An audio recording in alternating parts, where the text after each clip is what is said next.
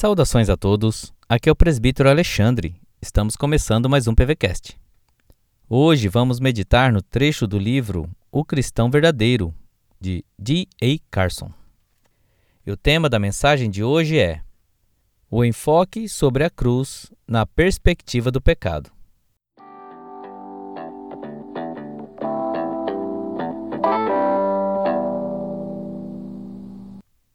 Claro que o pecado não é uma coisa viva. Assim, não se pode supor que o pecado tenha literalmente uma perspectiva, mas é útil a categoria, mesmo que de forma metafórica, para nos ajudar a ver o que a cruz alcançou com respeito ao pecado.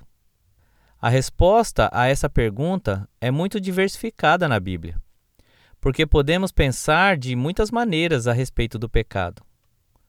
O pecado pode ser visto como uma dívida. Devo algo que não tenho como pagar. Nesse caso, a cruz é o meio pelo qual a dívida foi paga. Às vezes, leio em cartões de Natal o seguinte verso: Ele veio pagar uma dívida que ele não devia, porque nós devíamos uma dívida que não podíamos pagar.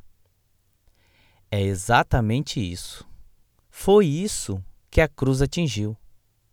O pecado também pode ser visto como uma mancha. Nesse caso, a sujeira é removida pela morte de Cristo. Ou o pecado é uma ofensa perante Deus. Nesse caso, insistimos que a cruz expia o nosso pecado, o cancela e o remove.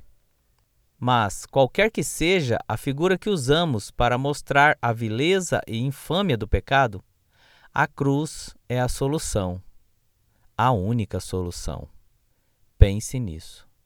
E Deus abençoe o seu dia.